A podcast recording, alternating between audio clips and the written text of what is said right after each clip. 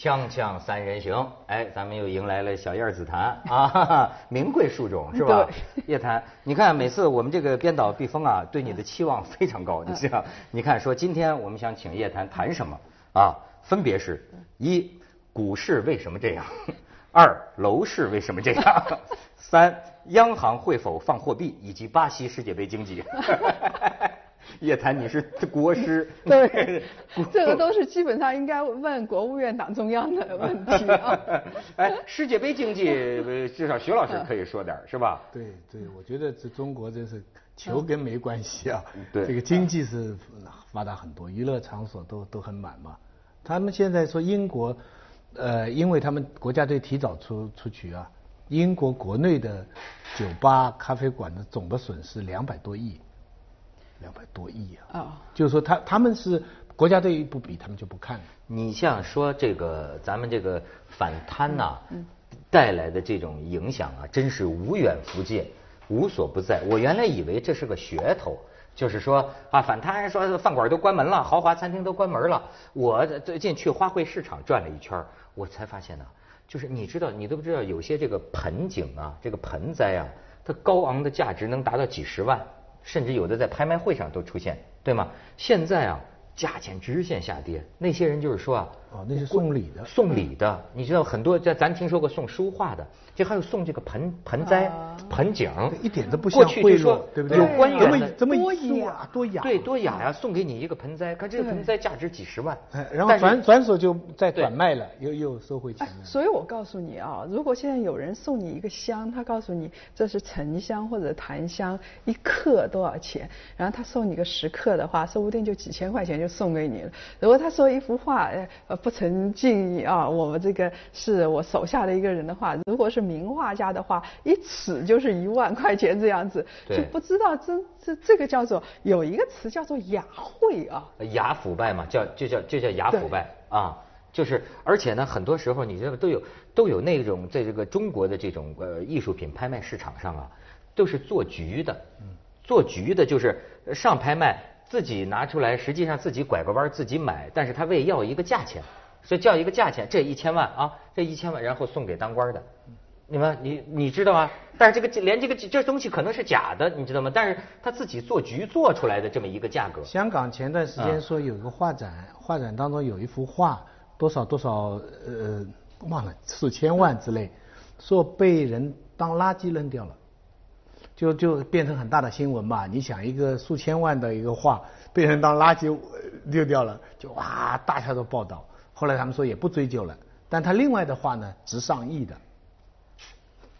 所以我跟你说，另外的话值上亿的啊，谁都知道了。现在是看不出来，我认识一个这个，确实是一个银行的一个，呃，还不算小一个银行的副行长。然后他说，他说我以前是没什么钱的，尽管银行有高管高薪，那也是辛苦钱啊。他说说现在我有钱了，为什么呢？他他那个时候大概几十呃二十年前，他藏了很多的画，尤其是现代的那些画，一不小心里边有几个人就成名了，所以他满墙挂着的那些画都值钱了，说是。一来就是上千万的，对，这个价，这个跟咱们什么奖或者是咱们辛苦的工资完全不可同日而语，那是几何级数的。就是说，像现在的城乡，我昨天还问他们了，我说现在城乡是怎么样一个涨价法啊？一年平均上涨百分之二十五到三十。好，那我跟你说，前一阵有个香港渔民得乐喷了，啊，一你听说了吗？轰动的新闻啊！一网下去，打捞出一块巨大的沉香，价值至少十个亿港币。我问过，真是沉香，价值十个亿。真的？他去香港那个海打鱼，这一网下去，没准当年有可能啊，是那个商船从那个越南呢，从哪儿啊，怎么运的，就在在在香港这儿就沉下去了。他这一网打上来。十个亿，而且他在香港还不用充公，对不对？哎，对。像在江西那边就充公充掉。没错，改变了家族命运啊。对。从此之后改变家族命运，我的天哪！所以你想想看啊，现在现在很多东西就是投资的那个价值啊，跟你完全就是不成正比的。我们以前是辛苦赚钱养家，那个时候是一种概念啊。那现在完全不是了。现在你如果是呃投资不投资的话，你不可能成为富人。当然，你投资有可能加速你变成穷人，这个也有可能啊。但是你不投资，你肯定不会变成富人。这是肯定的。你比如说，你一个原始股，别人哎，文涛，我这个要上市了啊，给你原始股五毛钱一股给你，然后分红一分，你是负成本。然后你一上市，按照这个估值，呃，平均的市盈率，现在文化一一块钱的净值，我可以卖三十块钱，就相当于送给你三十倍。所以你想想看，这个投资的收益跟这个工资的收益，所以为什么现在呃以前有前段时间有一本书特别特别火，尤其在欧美，是一个法国人写的。法国人不是特别的这个马列主义盛行嘛？他是个左派的经济学家，他写的就是通过那个税收的数据，然后来分析全球的贫富差距。他的分析的结果是，全球的贫富差距毫无疑问在大幅度扩大，绝对的，就越来越富的越来越富，嗯，穷的是越来越穷，啊。但你讲欧美啊，我就我最近刚去转了一圈美美洲嘛，我也问这样的问题，我就是说美国一般的老百姓关于钱的问题，他们是怎么想？他们整天在想些什么？说因为。他们说，像这一类的故事，国内讲的谁投资啊，谁买什么或者楼价升啊，什么这些事情，大部分人真的都不怎么关心。他说不在大众的视野当中，大众关心的就四件事情：第一是交税，第二是房子，第三是子女的教育，第三是第四是医疗保险。嗯，就是说，呃，就是说。美国的社会一定也有像我们讲的这些爆发的、开公司的、变成一个非常大有钱的，但是很多人一般的人就是还是把目标停留在我找一个好一点的工作，稳当。哎，我一年有五万或者七万，或者我有十万，那我就非常好了。美金。然后哎，美金，然后我就呃买房子大远一点嘛，大一点，这个市中心嘛小一点，等等等等，就是一些最基本的问题。至于那些东西，那些些，我在想，是不是因为我们中国的社会，因为我们这些年变化太快，这类新闻又太多，所以呢，的确我们周围认识距离里面都看到有人这样发起来，所以搞得我们人心都有点惶惶浮动。哎，我的同行，比方说呃，夏志夏志清很有名的一个学者，他是哥伦比亚大学的教授，学问非常好。同行里面大家都非常佩服他，他住在纽约，一辈子住在大学的宿舍里，退休以后，大学里还是一个宿舍，他从来没有办法在纽约买一个房子。那他的学生那个王王德威，大学教授很有名，他在纽约曼哈顿要买一个房子，买不了，他以大学教授的人工买不了一个独立的一个好的 apartment 跟一个 condo。最后要他妈妈在台北的财产做抵押，才能买一个房子。嗯。但是他们照样在自己的学术范围里做得非常好。嗯。我就常常在想，我我以我自己来说，我就是我就是变成一个分裂啦。因为我我也很羡慕他们这样能够把这些钱的事情放开，就反正你日子过得下去，你就好好的做学问，做你的专业了。但是又整天听到你们说什么网上银行了，打捞到沉香了，还有一个什么新的计划，谁谁谁翻了多少倍了？我现在在后悔没在北京买房子了，等等诸如此类。他他马上你说这个是不是扰乱军心呢？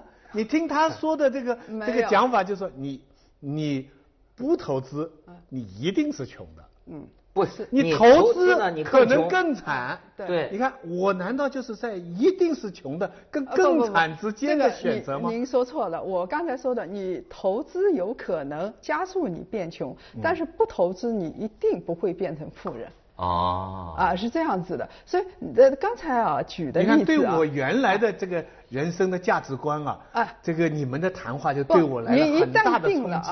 您看，您香港没买房子，北京没买房子。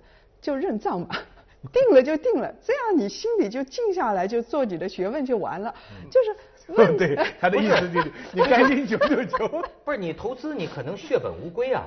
你现在中国的股市是不是已经形成了？他们说现在入市的人，年轻人入市的人在减少，因为已经形成了个既定印象，说中国股市肯定赚不了钱。对，是这样子，就是股市一定是那些原始股东赚钱，大部分人就是炒新的人赚钱，大部分人赚不了钱。经济学专家来问一个关键的问题嗯：大陆的房价会不会大跌？好，这个问题很好，广告之后接着谈。我觉得就是我们国家这这这这锅汤啊，就是它混到了一个什么程度？混到了一个我们外行人呐、也完已已经完全看不懂数据了，数据都是污染的。比如说，我现在根本你说你的问题，我现在都不知道这个中国的楼市最近是在涨啊，还是在跌呀、连这个简单的事情，我我我我一个最基本的关注点是，前几年呢，政府一直在努力的打压楼价，对不对？为了稳定民心，防止贫富悬殊进一步扩大，要控制什么？控制到多少？但是呢，好像越调越高，越调越高。近年来，我觉得近一年来没听到打压房价了。嗯哎，那而且没听到打压啊房价的意思，是不是说它本身市场的力量已经使它在往下跌了？专家，呃，你说一点也没错。现在有的地方它是就是呃，刚才文涛说数据污染啊，是这样子的。如果他告诉你说我们的环比增速下跌了多少，其实还在涨。他告诉你只是增速下跌了。当他玩这种游戏的文字游戏的时候，房价一定是不可遏制的在往上涨。哦，还是在涨。哎，如果他告诉你说我们的房价还是比较稳定的，同比增速虽然下降，但是同比还是上升了百分之三点二。他玩这种游戏的时候，其实告诉你这个市场已经不太好了，他希望能够稳住房价。他才会用这样的话，就很拗口啊对就是让让你听不懂对让你听不懂。管他用实什么话，嗯那实际的情况呢？据说杭州房价就下降了。实际情况在分化。啊，两个地方是最危险的。你刚才说的浙江，包括温州，包括杭州是比较危险的，尤其是温州，呃，比杭州危险的多。它温州那边我去，我刚去过，是这样子，就是说。它的房价下来了，下来的没有我们传说那么多，说下跌一半没有。但是呢，是因为那些人拖在那儿，就是说我也没有从银行去贷款买房子，所以那个房子地产下跌了，我就把房地产捏在手里，但我也不会再买了。嗯嗯我也不会再买了，所以它导致这个价格没怎么下跌，但是成交量大幅下跌，嗯就新房没人买了。现在还有一个，这个是传统的制造业的城市，呃它只要转不过来，他现在日子就很难过，这是一类。另外一类呢是资源型的城市，你比如现在最难过的就是都是煤炭、钢铁。什么鄂尔多斯啊，什么榆林啊，啊然后什么、呃、这些，然后包括以后这个钢铁在打压，钢铁那些城市现在也是日子非常难哦，过。你说山西这种房价会跌啊？所以这个它现在房价不是说对，它不是说会跌，而是在某些城市已经跌了。嗯，比如说呃最大的崩盘的城市就是我们的鄂尔多斯嘛，鄂尔多斯就是一个煤炭城市嘛。那这个会不会连锁反应呢？因为哎北上广呢在涨吗会不会呃我知道你们最关心的是北上广，北上广按理来说不会涨。其实北上广只要是户口稍微呃放松一下的话啊，然后它整个的这个城市还在拓展的过程当中，所以北上广它的房价应该是最坚挺的，就是北上广深，尤其是北上广这三个地方，它的房价是最坚挺的。然后如果说中国的房地产真的下行了。中国的经济要崩溃了，尤其是地方债要崩溃。我们地方债的抵押物直接间接的基本上都是土地，所以一旦下跌了你，的这是什么意思？你是说政府借债了，但它的抵押物就是政府买，政府要出卖的地。对，是的，它就是要靠地然后来还债的。只要发展商不再买政府的地，地方政府就完了。对，差不多是这样。如果是土地价格下降了就完了。所以我们的房地产，你试试看让它现在是，GDP 的支柱。呃，基本上是一个非常重要的支柱之一。我们不敢让它跌我认为第一会让它稳定，我让它软着陆，不敢让它跌，让它软着陆对于中国经济是最好的。但是房地产市场在分化，也就是说那些边远的城市，然后现在那个鬼城已经很多，然后人口还在往外流的这些城市，坚决不要去买了。那些城市买一个套一个，买一个套一个，你有可能永远解不了套。那北上广还能买吗？北上广的话，再加一深，钱多北上广深，钱多，嗯钱多的人才问这样的问不题。我替钱多的人操心不行吗？但他他特别操心啊，因为他主要是位列前多的不是人，，咱得自恋学毛于轼嘛，为穷人办事儿，为富人说话嘛。啊 呃，这个这个比为这个富人办事儿、为穷人说话要好得多啊。是啊是啊是啊。我我觉得这个挺好，我我马老爷子。跟你说个真实的嗯故事，大概八十年代的时候，我到日本东京，我有一个东京大学的同行，他在东京的，就是相当于我们内环这样的一个地方，他的太太有一块地，他们在这个地上盖了两个房子，大概相当于当时我折算成港币吧，盖房子的价钱大概相当于两三百万，嗯，但是那块地呢，大概值两亿，那是在八十年代，就是日本经济最高的时候，两亿。地看上去也并不大，也没什么用，就就是一点草地。我当时心里在想，你还不赶紧卖了？你有了两亿，你你还坐地铁到东京大学教什么汉语啊？对不对？他两夫妻都是辛辛苦苦工作的，女的是帮公司里面教汉语，就教中国、教教日本商人这样的。嗯没卖。前两年碰到他了，那房子呢还是两三百万，那个两亿的地啊，现在两千万。跌了。对，当然十分之一啊，十分之九没了。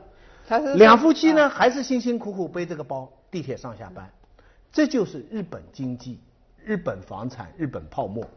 中国人现在怕的，当初世界上排名最大的银行，嗯。我记得非常清楚，都是什么三菱啊、住友啊，然后有一个加在里边的一个花旗银行，一个 Bank of America，大部分都是日本银行。今天呢，前面是工商、建设，哦。然后加在第四、第五名的有一个花旗银行，我看着不呃寒而栗。不不不，零八年之后，现在已经下来了。现在整个这个工行、中行的市值已经下来了。就是呃，你你会觉得说像呃日日本这样的泡沫经济会。很多人都会担心日本的泡沫经济发生在中国，然后日呃中国的土地价格也是百分之九十就没了，然后整个的市场一片萧条。如果真的发生那样的事情的话，第一，中国已经经济没有内生活力了，然后第二会动乱了。对，会乱。第三的话就是中国经济整体崩盘了。就是如果到那个阶段的话，你可以设想这个国家一切事情都会发生，比日本要惨得多。因为日本它还是一个现代工业国家，然后它整个创新都完成是。楼楼对经济的泡沫，它没社会结构没有变化。没有变。你比如说，您刚才说的您的那两位朋友啊，他现在他以前是两个亿，现在是两千万，对不对？表面上看来是下跌了，但是呢，你可以想，因为它的十年它的物价也没怎么涨。所以他的它的这个实际生活没有变化实际生活没变化，还是这个房子它的购买力还在那儿啊，对不对？钱更值钱了，所以对他们来说，生活质量没有本质的影响，只不过说他两亿的时候套现的话，他就成为很成功的投资家了今。天有很多人在北上广，他哎可能手里有两千万的房子，但是要是这两千万房子跌到比方说三百万、两百万，中国的问题就是不那么简单。所以我告诉你，如果说北京的房子，假设我们说北京的房子跌一半的话，那我们的货币要是我们的经济要紧缩起码百分之五十以上，也就是说到时候我们相关的完全相关的。就啊 GDP 也扛不对住。，这 GDP 也扛不住，然后年轻人都都没活干。所以这种时候，我们还是应当相信群众，相信党。这就是像那个郎郎咸平最爱说的。我问他，我说郎教授，这个中国经济会崩盘吗？狼来了，已经崩盘了。锵锵三人行，广告之后见。那么，中国经济现在是进入萧条衰退期了吗？所以我我刚才补充一下那个话啊，就是即便是像北京的房价如果是下跌了啊，嗯它也是冰城最后的、最晚、最后融化的地方。哦因为是个村长就愿就想在北京买房子，离太阳近一点嘛，对对不对对对所以大家你你想想看，它一定是冰层他的。意思说，北京房子哎要这样跌的话哎，武汉的世界第一高楼您都能买了。啊 呃，就是我们就可以买一栋楼了，知道吗？啊是是是是啊所以这个这个咱们去说它，刚才说这个中国经济是不是萧条了？是不是进入这个衰退期了啊？呃，宏观数据上来看没有，但是事实上我看到我看到的现实情况很糟糕，非常糟糕，可以说是，就是呃，狼来了哎，我要说狼来了，确实狼来了。嗯，公狼母狼一起来了，就是你你呃，我到沿海的那些比较以前比较发达的地方去，你会发觉他们转型找不到北，就不知道该怎么办。嗯，你你说你说的很好听，说你们转型啊，你们这个有了钱，你们怎么不转型啊？转型那么容易的？你去现在，他们现在跟我说，那个老板跟我说，我做品牌是找死，这个不做品牌呢是等死。所以作品还很难，做技术创新就更难。你弄了半天，他们跟我说，什么都不做就安乐死。呃。碰到一一骗子啊，然后给你一项目，那个项目还是假的，这种情况非常多，而且知识产权会遇到很多问题。然后你如果说这个啥也不做安乐死的话，那也不值得。就是说，他很多人还是想想来做一做那些事情的。所以现在其实啊，包括你想像咱们北京周边河北，河北我刚上次从这个邯郸邢台这么过来。那边也是，都是重化工业，天气是雾蒙蒙的，对不对？都是重化工业。那么你说现在咱们这个整个钢铁业、重化工业、化工品，哦，你说的是重化工业，中化，我听的是中华工业，不是中化工业，雾蒙蒙的都是中华工业，也说的对，中中华工业，对对，就是你还能找得出一样。呃，不过剩的产品嘛。他们上次那个炼化厂的人跟我朋友跟我说啊，那个镇海炼化说说叶老师，我们现在化工品只有一样东西是不过剩的，是进口的。这样不过剩的东西呢，大家还一起散布反对，不允许中国自己来来生产的，就是那个东西。什么东西？PX 项目。哦，P X 就大家在在群起而攻之。对，群起而攻之的那个东西。现在各地维稳，不能让。说那到底有毒没毒是个问题。对，那那个是个大问题啊。他说除了那个东西不过剩，其他的东西都够呛。所以你想想看啊，其实从南到北啊，只要是做实体的，现在日子都不好过。难道这么大一个国家，它不需要制造业制造出来的产品吗？但是问题是你没有，你没有定价权。你比如说这次世界杯。制造业都是中国的东西，我给阿迪代工，代工了之后，我的利润比往年还要低呀。全定价全是人家的。对，我我生产了那么多球衣，那白做啊！我跟你说。所以他们说中国经济什么很快就世界第一了，都甭吹牛了，说那边还把着呢，你知道吗？是吧？关键也也也也。